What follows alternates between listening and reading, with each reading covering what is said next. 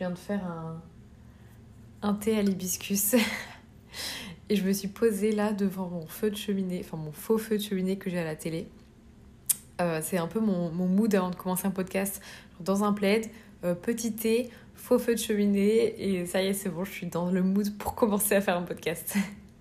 euh, bon, bah c'est parti. Hein. De fait, un demi-siècle après les années 60 et la fin du patriarcat, beaucoup d'hommes seraient en proie à un doute existentiel. dans la force En tous les cas, la nouvelle Lara Fabian est super mince. Hein. Par rapport au boudin d'avant, boudin d'avant. Que les bougé. C'est que les ont pas bougé. Et ne dites pas des bêtises. Moi, quand je vais dans la rue, des jeunes filles avec ça me déconce. Attention, tu vas passer à la casserole, mon petit cœur.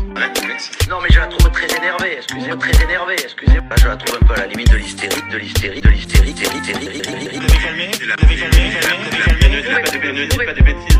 Ne dites pas n'importe quoi. Attention, tu vas passer à la casserole, mon petit cœur. Vous calmé C'est pas très grave. De l'hystérie. venir avec une paire de couilles et la poser sur la table, comme ça peut-être que Bonjour à toutes et à tous, bienvenue dans Sois bonne et tais-toi. Installez-vous euh, confortablement, prenez euh, un petit thé, un plaid, on rentre dans l'hiver, ça y est, c'est le moment.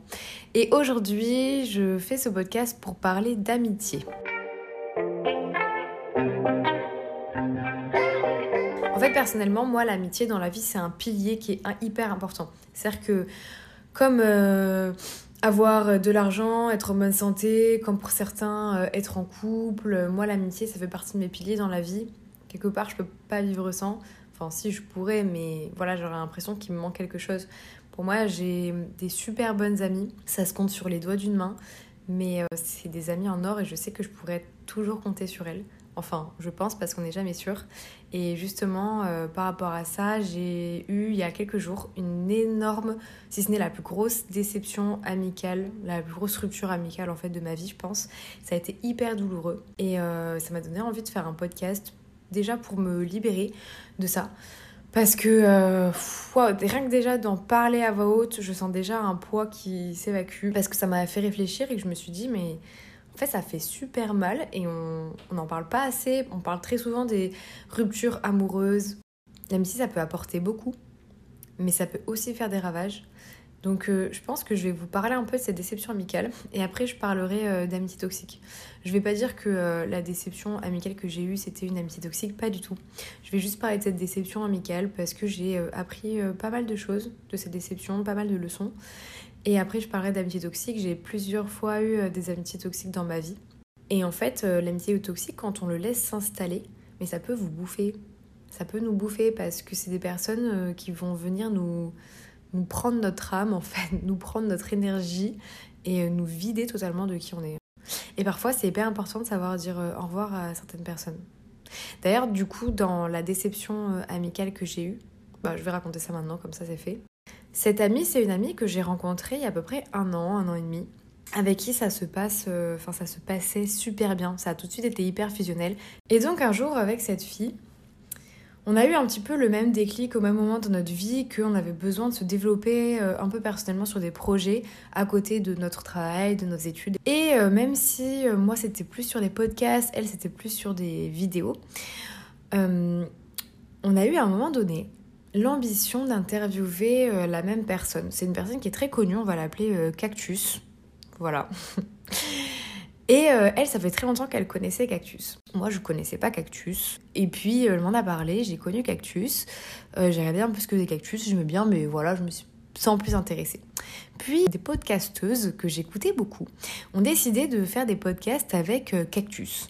Et j'ai écouté les podcasts faits avec Cactus et je me suis dit, waouh, euh, en fait, j'adore ce que fait Cactus et je veux interviewer Cactus. Voilà. Et donc, euh, lorsqu'un jour j'étais dans une discussion avec mon ami, je lui dis Bah tiens, euh, c'est quoi euh, Je pense que j'aimerais bien interviewer Cactus un jour.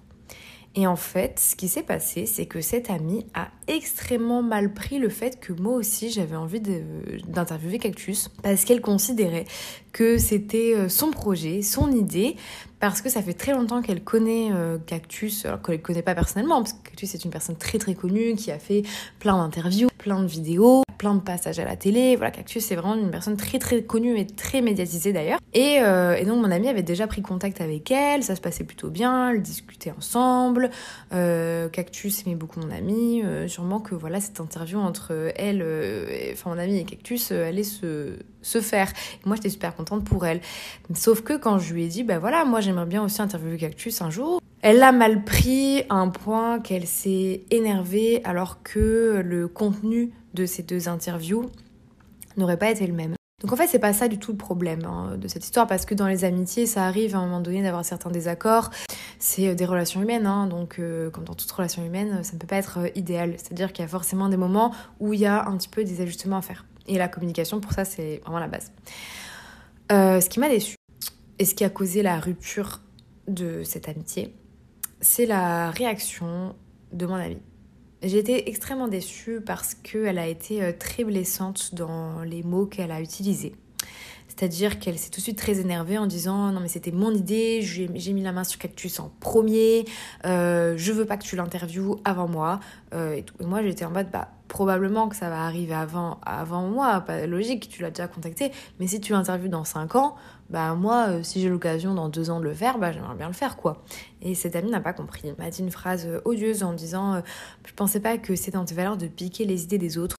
Et je me suis dit, mais en fait, cette amie ne me connaît pas. J'étais très déçue parce qu'elle m'a dit, euh, je ne comprends pas que tu ne te sentes pas comme une merde d'agir euh, de la sorte. Et là, ça a été très blessant. Je me suis dit, cette amie-là, qui est une amie que je considère comme l'une de mes meilleures amies, cette amie pensait ça de moi.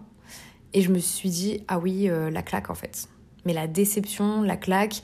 Et en fait, ce qui s'est passé, c'est qu'elle m'a ghosté, c'est-à-dire qu'elle a bloqué, elle m'a bloqué, euh, elle a coupé la communication, donc impossible de discuter, d'organiser euh, un café pour aller en discuter, etc. Elle m'a bloqué de tous les côtés. Je peux peut-être encore la contacter par mail, mais bon, en fait, euh, je ne le ferai pas parce que j'ai été très très déçue de la réaction qui a été très violente. Et je me suis dit, mais en fait, cette personne que je considérais comme tant bienveillante avec moi, cette personne que j'estimais tellement, aujourd'hui, vient de me descendre, vient de couper notre amitié avec une violence sans pareil. Bon voilà, je vais pas forcément parler plus de cette amitié, mais plus des leçons que j'en ai retirées de ce que j'ai appris. C'est-à-dire que j'ai quand même été extrêmement mal pendant plusieurs jours, euh, j'ai beaucoup pleuré, j'étais très triste de perdre une amitié parce qu'en fait ce qui est compliqué dans ce genre de situation c'est que même si la personne te déçoit énormément, bah tu l'aimes toujours, il y a toujours de l'amour. Et, et c'est justement de ça dont j'aimerais parler aujourd'hui. La première leçon que j'ai compris c'est que quand quelqu'un s'obstine à ce point pour partir de ta vie, bah il faut le laisser faire. Parce que même si c'est douloureux, toi t'es là à t'acharner pour essayer que la personne reste, pour essayer de lui prouver que mais non, c'était pas des mauvaises intentions, que euh, mais non, elle devrait pas partir, que ah, elle perd quelqu'un de précieux et que votre amitié était beaucoup trop belle ou votre relation, parce que ça c'est aussi valable dans les relations amoureuses. Et quand une personne a fait le choix consciemment de se dire je ne veux plus être euh, en relation avec, avec elle, avec, avec toi en fait, avec moi, en fait, faut la laisser partir. Ça sert à rien de se concentrer sur les gens qui veulent partir de ta vie. C'est hyper important de se concentrer sur ceux qui sont là et ceux qui sont encore là. C'est un peu, vous savez, la phrase qu'on dit toujours, euh, euh, faut voir le verre à moitié plein et pas à moitié vide. Bon là, euh, le verre, il est plus plein que vide, honnêtement. Il y a une personne qui part, ça laisse un vide, oui, c'est hyper douloureux. Mais en fait, se concentrer sur ce vide, c'est un peu perdre son temps parce que la personne décide de partir. Ok, c'est douloureux, mais qu'elle parte. Parce que on va pas perdre de l'énergie à essayer de garder un individu dans ta vie alors que cette personne n'a pas du tout envie de rester. Enfin, ça n'a pas de sens. C'est-à-dire que, enfin, il y a plein de gens qui sont là et autant entretenir une relation avec les personnes qui sont là pour toi, autant chérir ces relations et, euh, et en prendre soin plutôt que être là et lutter contre une personne qui a décidé de partir de ta vie. ça, c'est la première leçon que j'ai un peu compris. Je pense que c'est une leçon qui est valable à toute période de la vie, en fait. Parce qu'il y a des gens qui viennent dans ta vie, puis il y a des gens qui partent. Et on, des fois, on ne contrôle pas ça. Ça, c'est un, un, vrai problème, une vraie difficulté pour les personnes contrôlantes. Parce que quand tu es une personne contrôlante, donc, euh, yes I am, les personnes qui sont des personnes contrôlantes sont des personnes essayent et qui ont l'illusion de contrôler, parce qu'en fait on contrôle jamais rien, hein, mais qui ont l'illusion de contrôler un petit peu euh, ce que pensent les autres, les actions des autres. Alors c'est pas un contrôle euh, méchant et malsain, mais c'est que euh, voilà l'illusion que si j'entretiens cette amitié, ben je contrôle que cette amitié va bien et que du coup cette amie sera là pour toujours. C'est un peu cette illusion de se dire j'entretiens quelque chose, donc en fait je contrôle le fait que cette amitié perdure et fonctionne. En fait, on contrôle jamais rien et je m'en suis moi-même rendu compte et ça a été une grosse claque. En fait, si de base t'acceptes pas l'idée que quand quelqu'un rentre dans ta vie, cette personne peut aussi décider d'en partir, bah tu vas beaucoup souffrir. Parce que c'est quelque chose qu'on contrôle et c'est quelque chose qu'il faut réussir à accepter qu'on ne contrôle pas. On a l'illusion qu'on contrôle parce que on se voit toutes les semaines. On a l'illusion qu'on contrôle parce que on s'organise des petits dates. Mais en fait, du jour au lendemain, une personne peut vous décevoir. Une personne peut partir de ta vie comme ça, claque la porte, bye, ciao, et tu, n'y peux rien. Moi, je n'y pouvais rien. Mais bien sûr que j'aurais aimé que cette amie, elle reste. En fait, j'étais un peu dans une incompréhension où je, je me suis dit sur le moment, peut-être qu'elle a raison, euh, peut-être que dans l'histoire, euh, j'ai mal agi, peut-être que je ne l'ai pas respectée. Et euh, pendant plusieurs jours, je me suis vraiment posé cette question en me disant, mais en fait, je pense que c'est moi le problème, j'aurais peut-être dû me remettre en question et, euh, et en y réfléchissant, je me suis dit, mais dans ce monde, il y a la place pour tout le monde. Et en fait, c'est ça que je veux parler aujourd'hui, c'est que moi, j'ai une vision des choses, et en tout cas, j'aspire à avoir cette vision de plus en plus, c'est que dans ce monde, il y a la place pour tout le monde et pour tous les projets et pour toutes les envies. Et que la lumière de quelqu'un n'éteint pas ma propre lumière. Ça, c'est euh, une fois euh, une prof de danse que j'aime énormément qui m'a dit ce genre de choses parce qu'on parlait de la compétition dans la danse. Je ferai d'ailleurs un podcast là-dessus et j'aimerais beaucoup l'interviewer euh, un jour, cette femme-là d'ailleurs. Mais elle m'avait dit la lumière des autres n'éteint pas ta propre lumière parce qu'en fait, on est dans un truc où on pense dans ce monde, il n'y a pas assez de place pour tout le monde. Il n'y a pas assez de place pour bah ouais, pour tous les beaux projets. Et que donc il faut s'écraser. Il faut, ça va être la course à celui qui va avoir la meilleure idée en première. Comme si. Euh, en fait, c'est comme si la personne à côté de toi qui produit un contenu euh, génial euh, ou, ou qui danse super bien ou qui s'exprime super bien ou en fait le fait qu'il y ait une personne à côté de toi qui brille, c'est comme si ça, la plupart des gens l'interpréter comme si ça éteignait leur propre lumière. Comme si euh, ça les mettait dans l'ombre eux en fait. Et donc au lieu d'être content pour la personne qui brille et de l'encourager, de se dire mais elle m'inspire, mais je veux faire la même chose, bah en fait on... le premier réflexe, ça va être de vouloir éteindre la personne. Comme s'il n'y avait pas la place pour deux lumières. Et, je me souviens, cette prof de danse, elle m'a dit, mais euh, en fait, non, parce que en fait, ça te fait encore plus briller toi d'aider la personne à briller. Et c'est vrai. Et, en fait, ça te fait encore plus briller toi parce que en ayant un comportement où tu veux écraser l'autre pour qu'on te voit toi, c'est un comportement où tu cherches pas la lumière et tu cherches pas à briller par le bon moyen. C'est un comportement euh, nocif, toxique, méchant et ça, ça t'assombrit, ça t'assombrit, ça t'assombrit le cœur, ça t'assombrit à l'intérieur. Mais en fait, voilà, dans ce monde, il y a la place pour tout le monde. Et hum, en fait, le, truc, c'est qu'on on nous met dans cette compétition, et en fait, notamment les femmes. Notamment les femmes, parce que euh, c'est comme déjà, déjà que tant que femme, c'est compliqué de prendre sa place dans ce monde. Il y a cette rivalité féminine qu'on qu'on retrouve très souvent déjà. Euh, à la séduction. C'est-à-dire que les hommes, ils ont, ils ont un peu moins ça quand même. Ils ont plus tendance à s'assumer, euh, à se soutenir. Euh, ils, ont, ils ont moins cette rivalité que nous, on a entre femmes quand même. Cette rivalité, d'ailleurs, euh, je fais une petite parenthèse, qui vient du fait que dans la société, en tant que femme, bah, en fait, on t'apprend à absolument garder ton. Enfin, il faut que tu gardes ton. En fait, il faut que tu trouves un homme et il faut que tu le gardes. Et donc, du coup, toutes les potentielles femmes qui pourraient susciter le désir de l'homme avec qui tu es deviennent des rivales. Parce que dans cette société, patriarcale, on considère que euh, l'homme se laisse guider par ses pulsions, par ses pulsions sexuelles et ses désirs, et que euh, donc s'il trouve une autre femme plus attirante que toi ou plus qualifiée sur certains domaines, il va forcément te quitter euh, parce qu'il ne t'aime pas pour qui tu es, et donc aller voir cette femme. Et donc en fait, dans cette société, on t'apprend que toi, en tant que femme, tu dois lutter pour garder ton homme, et donc toutes les femmes autour de toi deviennent des rivales. Je pense qu'on a toutes déjà euh, avant de faire une déconstruction. Peut-être qu'il y a encore des femmes qui pensent comme ça et c'est pas grave. C'est juste qu'il faut déconstruire ça. Mais on a toutes déjà eu ce moment où tu t'es célibataire, euh, tu vois une fille super jolie arriver euh, à la soirée à laquelle t'es et tu te dis mais waouh cette fille est hyper belle, c'est génial. je vais aller lui dire, t'arrives, tu lui dis waouh t'es trop jolie, j'adore comment, comment t'es habillée, j'adore comment t'es maquillée. Et après t'es en couple, t'es dans une soirée, il y, y, y a ton mec et tu vois cette même fille arriver, donc pas du tout la même situation, et ben là, tout de suite, tu te crispes. Mais mon Dieu, mais peut-être qu'il va la trouver plus belle que moi. Mais, mais qu'est-ce que je vais faire? Mais moi, du coup, ma valeur. Et en fait, c'est ce truc de, voilà, on a l'impression que la beauté de l'autre, la lumière de l'autre, éteint la nôtre. Et que euh, les deux n'ont pas la place de coexister l'une à côté de l'autre. C'est ça en fait. Et ça, ça là j'en parle dans la relation, euh, enfin face à la relation amoureuse, la rivalité féminine dans la séduction. Mais cette rivalité féminine est aussi transposée dans les relations juste euh, amicales de femme à femme ou juste les relations de femme à femme. Euh, je vois ça moi dans mes études, j'en parlerai, je pense que je ferai un podcast totalement dédié à cette compétition que je vois dans les études qui est encore plus renforcée chez les femmes.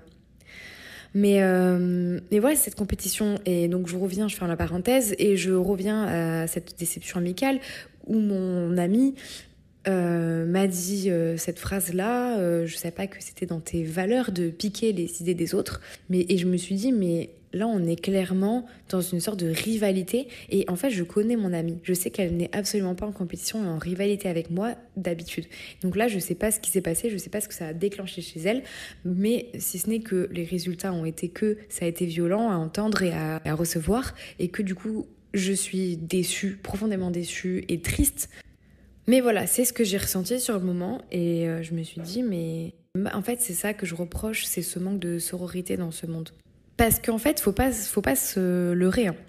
Derrière des ambitions féminines, derrière des femmes euh, carriéristes, il y a cette difficulté que toutes les femmes euh, vivent et en général gardent pour elles, hein, n'ont pas forcément envie de l'exprimer, mais il y a cette difficulté en plus parce qu'on est une femme, de se dire euh, est-ce que je me lance ou pas, d'avoir énormément de doutes. La femme, elle a tendance à vouloir se faire toute petite, à pas prendre de place, à beaucoup plus douter, se dire mais est-ce que je vais pas passer euh, pour euh, les différents clichés féminins.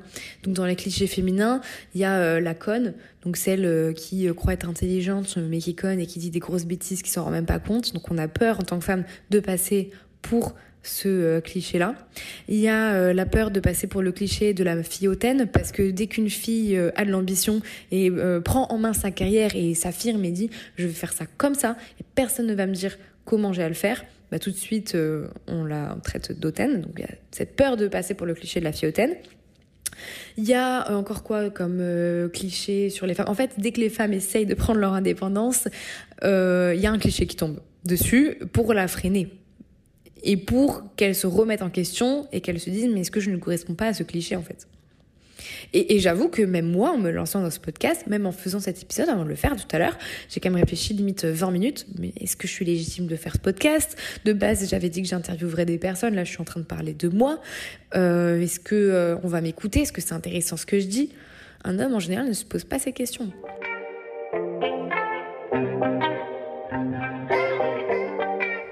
Et donc voilà, j'ai été extrêmement déçue, mais je pense que je le, répète depuis euh, le début de ce podcast. Si jamais euh, toi, mon ami, euh, dont j'ai été déçue, tu entends ce podcast, sache que je t'aime fort et que voilà, j'ai été déçue et que faire ce podcast, c'est aussi un moyen pour moi de te t'expliquer ce qui m'a déçue et comment moi je, je l'ai vécu. En fait, voilà, j'ai un petit peu envie qu'on arrête et qu'on prenne conscience que ce que fait quelqu'un et ce et la manière dont une personne le fait, ça n'enlève en rien ce que toi tu fais. Et si ce que la personne fait, c'est incroyable, mais toi, ce que tu fais, ça peut être autant incroyable, ça peut être plus incroyable. en fait, il n'y a même pas de niveau de plus ou moins. Il n'y a pas de oui, c'est un peu moins incroyable ou c'est un peu plus incroyable. En fait, c'est parce qu'on est dans une société où tout le temps on va juger. Alors, vous voyez, quand on commande Uber Eats, tout de suite on met des étoiles. Est-ce que le livreur était bien euh, Est-ce qu'il m'a bien parlé Est-ce qu'il est arrivé à l'heure? Alors, euh, un petit accro de deux minutes, il arrive en retard, tout de suite, ah non, je vais mettre que quatre étoiles. Tout de suite, on est dans cette société où on juge. Je ne sais pas si vous avez vu euh, l'épisode de Black Mirror sur ça justement, où en fait c'est une société où on peut noter les gens en direct. Euh, par exemple, euh, ta poste vient, elle passe chez toi, vous prenez un café, vous discutez, elle s'en va, tu la notes. Ouais, bon, c'était intéressant, je vais lui mettre trois étoiles parce qu'on a parlé, mais elle m'a quand même pas trop écouté. Voilà, c'est un peu ce, ce, truc où tu juges les gens et, et on est dans cette société où en fait il y a sur les réseaux beaucoup de contenu beaucoup de propositions et notamment avec TikTok. Et ça d'ailleurs moi j'ai refusé d'avoir enfin j'ai refusé catégoriquement d'avoir TikTok même si je sais qu'il y a du contenu qui est super sur la santé mentale sur le, le féminisme sur justement casser des clichés. Mais en fait pour moi c'est nourrir un algorithme qui te propose un contenu en fait en permanence. En fait TikTok par exemple, tu vas voir une vidéo d'une personne qui joue du piano euh, hyper bien, une vidéo d'une fille qui chante incroyablement bien, une vidéo euh, d'un chat hyper bien dressé, euh, une vidéo d'un mec ou d'une meuf hyper fraîche, hyper beau. Et en fait, derrière ces vidéos, la personne qui a, posé cette vidéo du piano, oui, joue hyper bien, il y a des années d'entraînement derrière. Ça se trouve, le type, il a commencé à 4 ans le piano. Et t'as pas vu euh, tout ça, ses débuts, les vidéos où il loupe, les, les premiers examens de piano qu'il a passé, qu'il a pas réussi, son échec au conservatoire, ça t'as pas vu. La fille est super belle, t'as pas vu tous les euh, yoga face visage qu'elle a fait, ou alors si elle a fait la chirurgie esthétique, ou alors le nombre de temps qu'elle a passé devant sa glace à faire son make-up, puis en fait elle a loupé son trait d'eyeliner, elle a dû recommencer au moins trois fois. On voit pas tout ça. Et donc en fait, quand tu déroules TikTok, tu déroules, tu déroules, tu déroules, tu vois que du contenu incroyable.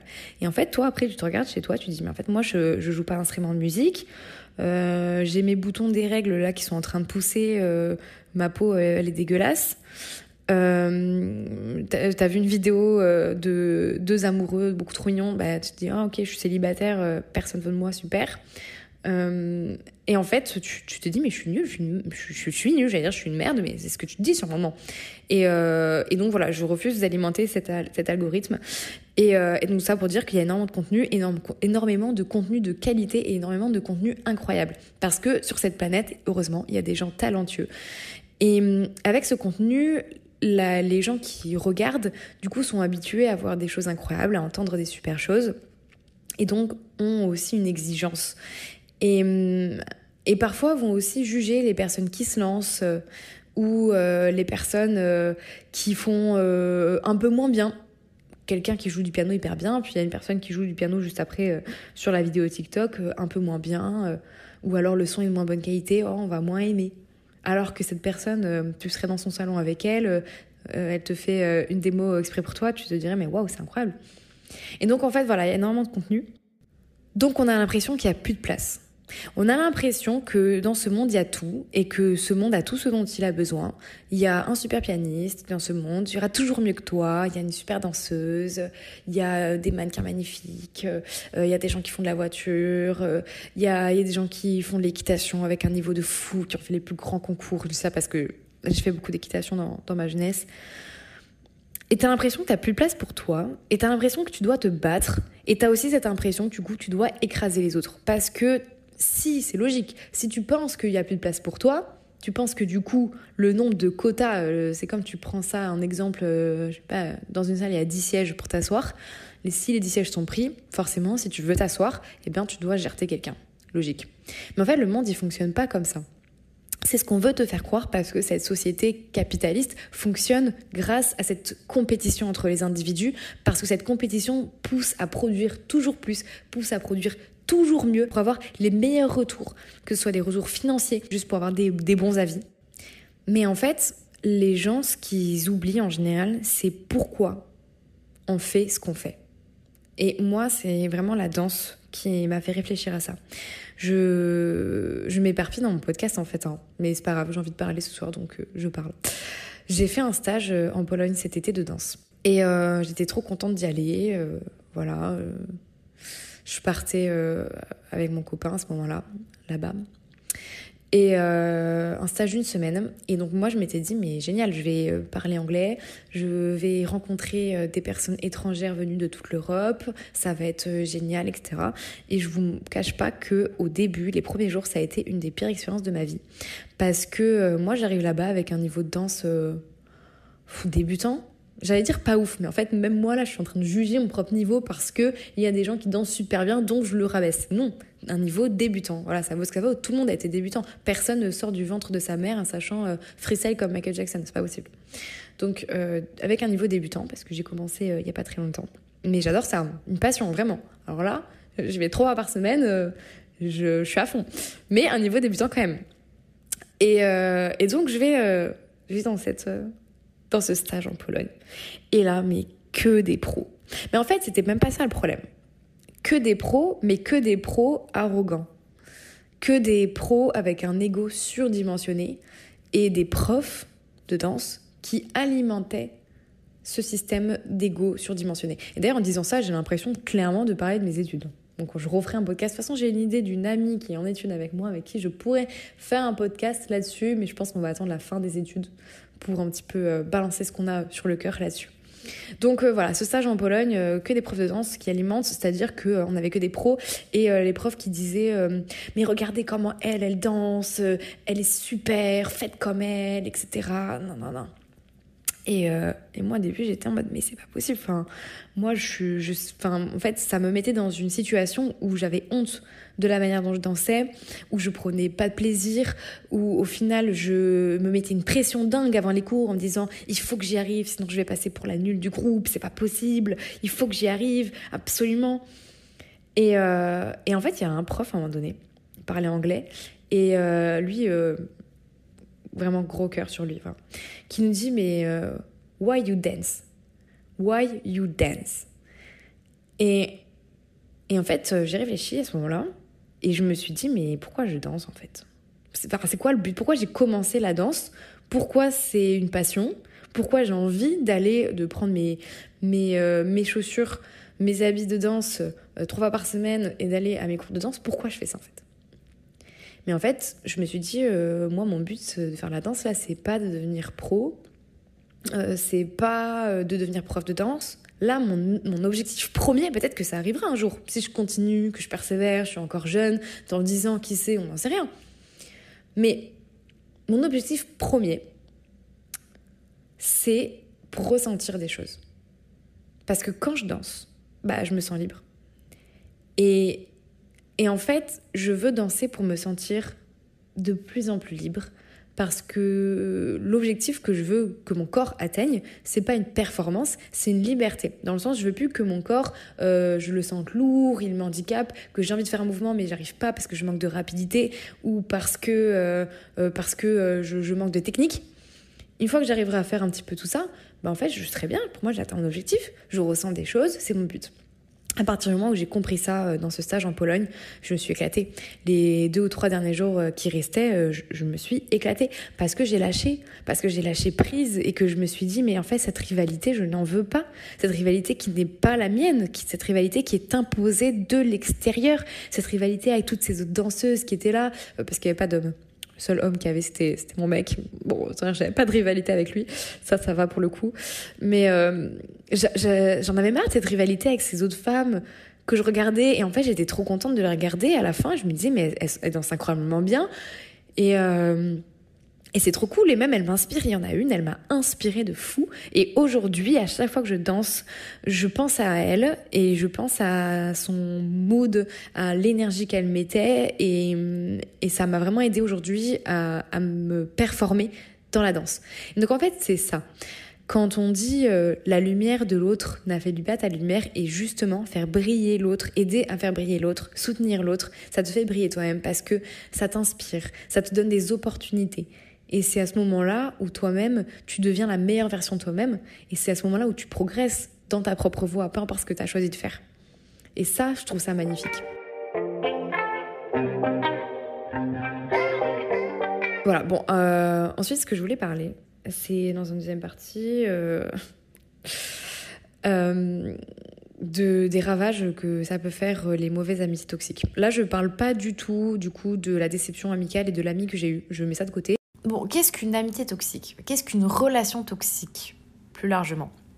C'est une personne qui, dans la relation avec toi, ne te considère pas à ta juste valeur, ne te respecte pas, ne t'écoute pas, ne t'entend pas, ne te comprend pas et euh, t'utilise. En fait, il faut savoir qu'à partir du moment où tu te sens inférieur dans une relation, où tu as l'impression que ce que tu dis, c'est pas vraiment écouté, que c'est pas vraiment pris au sérieux, et que tu as l'impression que la personne te rabaisse, que la personne euh, ne t'écoute pas quand on lui dit que quelque chose te va pas, que euh, la personne euh, t'utilise par exemple aux yeux des autres pour elle se faire mieux voir tout en te rabaissant pour montrer qu'elle a du pouvoir et une certaine forme de puissance sur toi et donc que c'est une personne forte, bah là on est clairement dans la toxicité.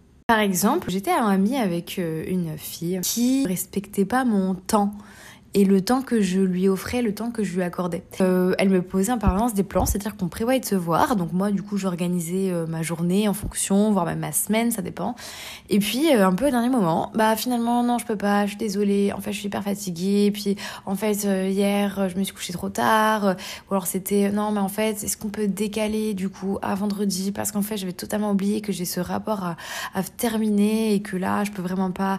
Ou alors, ou alors juste pas de réponse le blanc total, le ghosting. En fait, j'en étais venue à un stade où avec cette amie, je prévoyais autre chose parce que je savais qu'il y avait moyen qu'elle me mette un plan. Donc là, c'est quand même euh, assez révélateur. C'est-à-dire qu'en en fait, elle me respectait pas à un point où j'étais obligée de prévoir un plan B. Puis un jour, il s'avère qu'elle m'a foutu un plan. J'ai fait autre chose. Entre temps, une autre amie m'avait proposé quelque chose, donc euh, j'ai foncé vu que j'avais euh, un trou dans mon emploi du temps à ce moment-là. Et puis, euh, cette autre amie me rappelle, me dit oui, non, mais finalement, je me suis libérée euh, et tout. Euh, donc, 3-4 heures plus tard, ça dit on se voit, etc. Je lui dis bah écoute, désolée, mais bon, du coup, vu que t'as annulé, j'ai prévu autre chose. Et elle l'a mal pris. Elle l'a super mal pris, limite à m'engueuler en me disant ouais mais bon quand même on a quand même prévu j'ai raccroché l'amie avec qui j'étais m'a dit mais t'as pas justifié comme ça enfin déjà la personne te pose un lapin c'est Enfin, il faut pas s'étonner si après tu t'organises, tu vas pas l'attendre toute ta vie, tu vas pas l'attendre toute l'après-midi en te disant on sait jamais si elle me rappelle et qu'elle rechange d'avis, au moins je suis dispo. Bah non. Non, ça fonctionne pas comme ça. Et donc je me souviens que je me rendais à outrance disponible pour cette amie. Euh, alors qu'en fait, euh, elle me posait tout le temps des plans, que quand je voulais la voir, euh, bah, c'était toujours quand elle, elle pouvait, quand elle, elle avait un moment, mais jamais quand moi je pouvais, donc je m'organisais toujours en fonction d'elle. Bon voilà. Et là, ça, on avait bah, directement un, non-respect de mon temps que je pouvais lui accorder, un non-respect euh, final de ce que j'avais prévu de faire. Et c'est une personne qui s'excusait jamais. Hein. C'était toujours une bonne raison. C'est toujours ouais, mais là tu comprends, j'ai ça, etc. C'est hyper important. Oui, et moi, est-ce que je suis importante au final pour toi?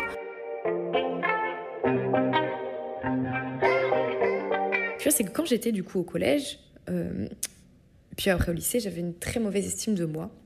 Et je considérais que toutes les personnes était mieux que moi. Parce que je me disais que quand je les voyais, vous savez, euh, souvent quand on est jeune, on se fait un peu happer par l'image que les gens renvoient et on n'arrive pas forcément à prendre du recul et à se dire que bah, ce qu'une personne renvoie, c'est pas forcément ce que la personne euh, est. Et donc je me faisais happer par ces images de me dire ah ouais, elle a un plus beau sac que moi, donc forcément elle est mieux. En fait, la valeur d'une personne, je la mettais sur euh, des choses qui sont totalement futiles, comme euh, la, fille a un meilleur sac, elle a des plus beaux cheveux, euh, elle sort avec le beau gosse du, du collège, ou alors elle est dans la classe populaire. Et donc je me disais, ces personnes ont une valeur supérieure à moi. Parce qu'en en fait, j'avais pas vraiment cette notion de qu'est-ce que c'est la valeur d'un individu. Et donc, ce que j'ai fait, c'est que j'avais besoin que ces amis, que, alors ces amis, c'était pas vraiment des amis du coup, hein, mais que ces personnes-là, qui étaient au collège, que je trouvais trop stylées, que je trouvais qu'il y avait une valeur supérieure à moi, eh bien, me reconnaissent et m'accordent de la valeur, justement, m'accordent de l'importance, parce que j'avais l'impression que du coup, ça faisait remonter ma valeur. Et ce qui s'est passé, c'est que je me suis à outrance rendue disponible pour ces amis-là et pour ces amitiés, qui n'en étaient pas, hein, d'ailleurs, parce que moi, la définition de l'amitié, c'est pas ça. C'est... Euh, un soutien et un amour mutuel, euh, sain, qui passe par le respect, qui va du coup dans les deux sens. Pour moi, ça c'est un peu la définition de l'amitié. Et, euh, et donc euh, voilà, ces amitiés qui n'en étaient pas d'ailleurs. Et donc j'avais ce j'avais ces, ces attentes et donc je me rendais disponible pour ces, pour ces personnes. Je me souviens quand j'étais au primaire d'une fille une fois qui m'avait foutu une baffe devant les autres et, euh, et moi je... Bon j'étais au primaire hein, donc euh, j'avais pas le recul mais sur le moment euh, je me disais bah c'est peut-être normal, peut-être je l'ai mérité, voilà ce genre de choses. Et quand j'étais euh, au collège en fait, je laissais ces filles-là se moquer de moi quand j'étais au collège et même quand j'étais au lycée. Je laissais ces filles-là être un petit peu leur bouc émissaire pour qu'elles m'utilisent comme un moyen pour se, se surélever et se redonner de la valeur auprès des yeux des autres. C'est-à-dire que euh, dans un groupe euh, absolument pas sain euh, au lycée, il y a plusieurs groupes en fait qui se composent comme ça, de deux trois filles, deux trois personnes qui essayent de se faire bien voir des autres et qui utilisent un petit peu le bouc émissaire, le, le mouton noir du groupe pour le clasher en permanence, le rabaisser, le descendre et du coup passer pour la personne qui est forte. Parce qu'en fait, voilà, c'est c'est une technique de pouvoir. C'est une technique de, de pouvoir parce que rabaisser quelqu'un, alors j'ai envie de parler au conditionnel parce que moi je suis pas d'accord avec ce que je dis, hein, mais rabaisser quelqu'un donnerait l'illusion que l'on a de la répartie, de la force, de la puissance et que l'on est une personne respectable parce qu'on arrive à se faire respecter de la personne qu'on rabaisse. En fait, la personne qu'on rabaisse ne nous respecte pas, elle n'a juste pas le choix. Mais aux yeux des autres, euh, c'est un petit peu ce que les personnes qui rabaissent ont envie de, montrer. Qu'elles sont fortes, qu'elles sont puissantes, et que donc elles ont leur place dans ce monde. Et que donc elles ont du pouvoir et qu'elles peuvent être respectées. Et que donc euh, elles sont géniales, et qu'elles sont populaires, et que voilà, et que c'est génial, etc. Tous ces trucs de lycée là. euh, que je retrouve parfois dans mes études, ça me fait un peu rire à 22 ans, mais bon. Et, euh, et donc, je me souviens qu'à cette époque, j'avais suivi une thérapie et avec une femme euh, géniale qui m'avait dit en fait, euh, on a tous un petit peu une sorte de, boîte au trésor en soi. Elle m'a dit toi, ce que tu fais, tu ouvres cette boîte au trésor, tu dis prenez tout, prenez, prenez, prenez, prenez. Alors, les gens se servent, tac, tac, tac, tac, ils prennent tout, ils se barrent. Et ils se barrent et toi, on te laisse avec ton coffre ouvert, vide. Et en plus, on te dit que mais c'est normal, que parce que tu n'as pas de valeur, bah euh, ouais, on a bien fait de te prendre ce qu'il y avait dans ton coffre. euh. Et en plus, très souvent, en prenant euh, ta richesse et en prenant ce que tu as à offrir, même si tu devrais pas offrir autant, les personnes n'ont même pas de reconnaissance, même pas de gratitude envers ce que tu peux donner. Et vont même parfois clairement le piétiner en fait. Ça, c'est la, pour moi, ça, c'est l'amitié toxique. Parce que c'est des personnes pour qui on se rend trop disponible, parce qu'on a l'impression que ces personnes sont trop importantes. Et que euh, surtout, le regard qu'elles posent sur nous est beaucoup trop important parce que notre valeur, on la base sur ce regard. Et cette histoire de coffre-fort, ça m'a marqué parce que, en fait, ça a un petit peu. euh, ça a été un petit peu le, le, le déclencheur de me dire mais pourquoi je garderais pas cette richesse pour moi en fait?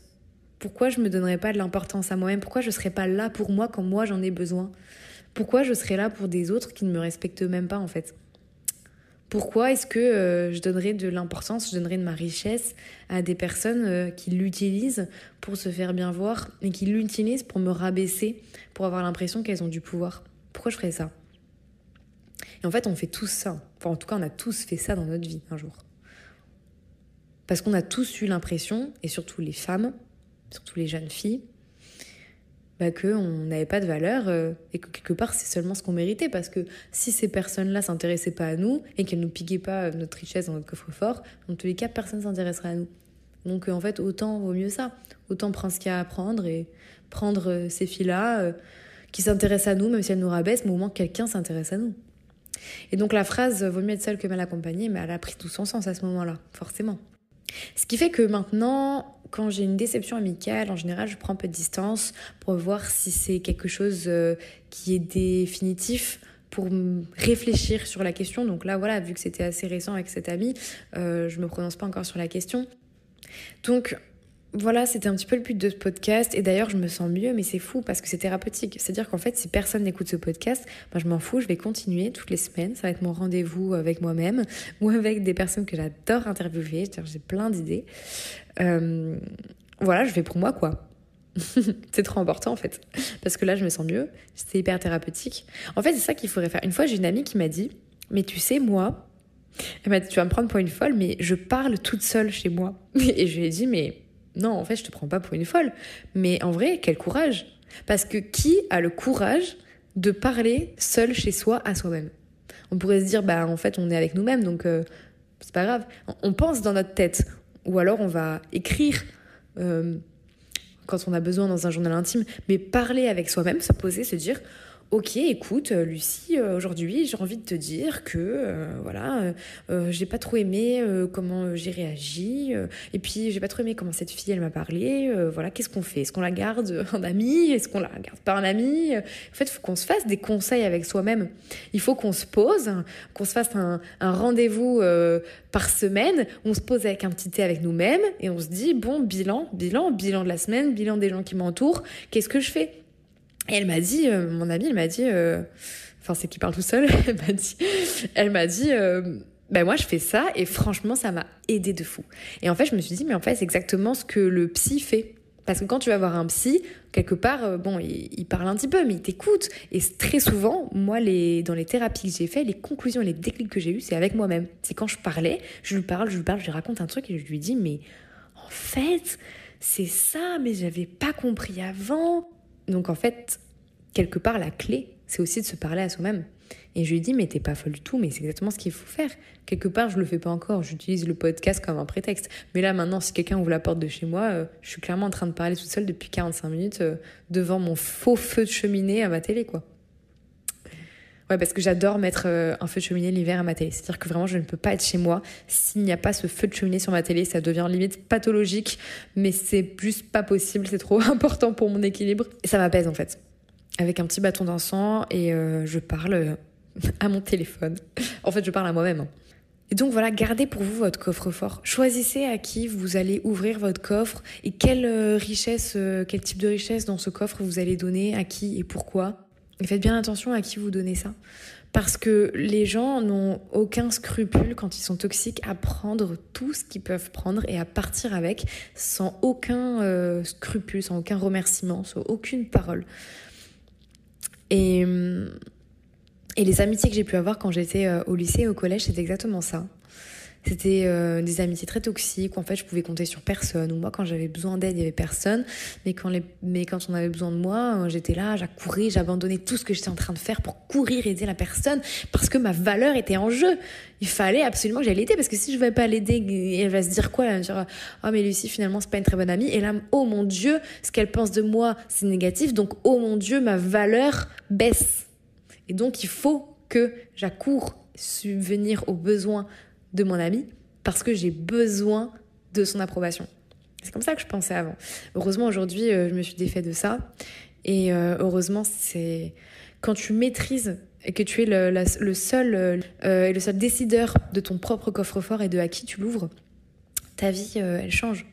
Parce que tu deviens maître de toi-même et parce que tu sais que ta valeur se trouve dans ce coffre et qu'il n'y a que toi qui le possède et que personne d'autre n'a le droit de se servir ou de te dire euh, en fait non, tu n'as aucune richesse, tu n'as aucune valeur, parce que toi tu sais, tu as juste à ouvrir ton coffre-fort, à regarder, se dire euh, si si euh, si si j'ai beaucoup de valeur en fait, je m'en fiche de ce que cette personne dit.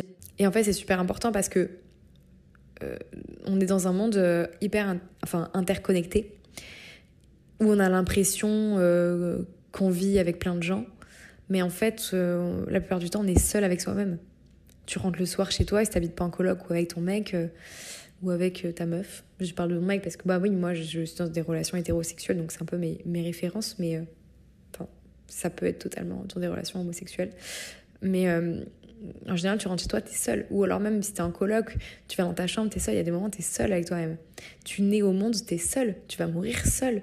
Et c'est pas quelque chose de négatif. C'est juste que du coup, tu passes ta vie avec toi-même. Tu passes ta vie dans ton corps. C'est-à-dire que la seule personne que tu ne vois pas quand tu es dans la rue, il n'y a pas de miroir, c'est toi-même parce que tu es dans ton propre corps. En fait, il faut quand même réaliser ça, c'est que tu es dans ton corps, tu es dans toi. Donc si tu ne t'apportes pas toi-même euh, ton approbation, euh, si tu ne te dis pas toi-même que tu as de la valeur, si tu ne te dis pas toi-même euh, que tu as de la richesse et que tu décides pas toi-même à qui tu donnes de l'importance, à qui tu donnes de, ta richesse, mais en fait, tu vis pas pour toi, tu vis pour les autres, alors que tu vis comme un esclave, en fait. C'est ça. Et nous, on veut pas des esclaves dans, dans Sois bonne et tais-toi. Pas des esclaves. Donc voilà, je pense que je vais m'arrêter là. Ça fait euh, ouais, 50 minutes que je parle, mais je vais pas tout garder. Parce que j'ai eu beaucoup de moments de pause où je réfléchis, puis après je reparle. C'est un peu un, état méditatif. Donc je pense que je vais m'arrêter là. Et euh, je voulais vraiment parler de cette rivalité féminine. Cette rivalité tout court, mais principalement cette rivalité féminine. Et je pense que je ferai un podcast beaucoup plus approfondi de pourquoi la rivalité féminine, même si j'en ai un petit peu parlé. Mais euh, voilà, cette rivalité et, ces amitiés toxiques, et que cette rivalité n'aide pas, pas dans les amitiés, et que si on est dans une amitié où il y a cette rivalité, en fait, c'est pas bon du tout, c'est quelque chose d'hyper toxique. Et euh, je voulais aussi dire que voilà, les déceptions amicales, euh, du coup, qu'on soit dans une amitié toxique ou pas, la déception, ça peut arriver. Euh, c'est très dur, c'est très douloureux parce qu'on qu'on aime la personne. Mais gardez pour vous votre richesse, en fait. Gardons pour soi sa, sa, propre, sa propre richesse, sa propre valeur. Et surtout, surtout, surtout, stop cette, cette foutue rivalité qui, qui bousille la vie, quoi. Parce que je voudrais finir sur ça encore, mais je répéterai jamais assez, mais la lumière d'une autre personne n'éteint pas ta lumière. Et surtout, deux lumières peuvent briller l'une à côté de l'autre sans que l'une éteigne l'autre. C'est ça pour moi le plus important.